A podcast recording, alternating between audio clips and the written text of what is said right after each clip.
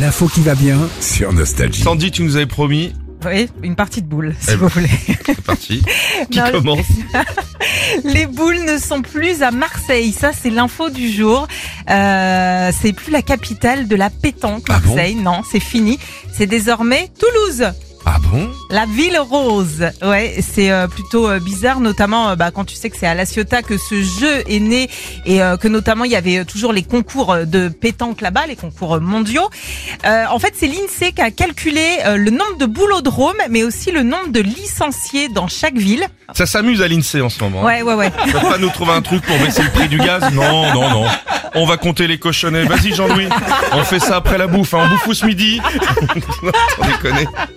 Ils comptent les boulots de Alors c'est Toulouse donc qui arrive premier avec plus de 1000 terrains dont euh, plusieurs euh, nocturnes euh, couverts, 10 000 licenciés Ah, dans vache. le département. Reims arrive second avec 86 terrains. Bah, ils ont... Le cochonnet, c'est un bouchon de champagne. Le truc, il est pas droit. Mais c'est du liège. Là par contre troisième position on retrouve euh, Marseille avec 77 terrains Mmh. et puis euh, Paris 67 euh, terrains. Maintenant est-ce qu'on peut le dire clairement que Toulouse euh, est la capitale de l'Occitanie, du rugby, de l'espace et des boules Oui, On peut oui, le bah, dire. Mais Enfin, tu joues un petit peu à la pétanque. Moi j'aime bien ouais Mais les moi, j'aime bien, parties j'aime euh, bien. comme ça, ça me fait rire. C'est- C'est c'est un sport assez sympa parce que même si tu t'y connais peu, très vite t'es embarqué dedans. Ouais. T'arrives à faire un carreau, t'es le roi du pétrole. Ouais. Non mais c'est vrai, Ouais, ça c'est fait vrai. plaisir. Retrouvez Philippe et Sandy, 6h-9h sur Nostalgie.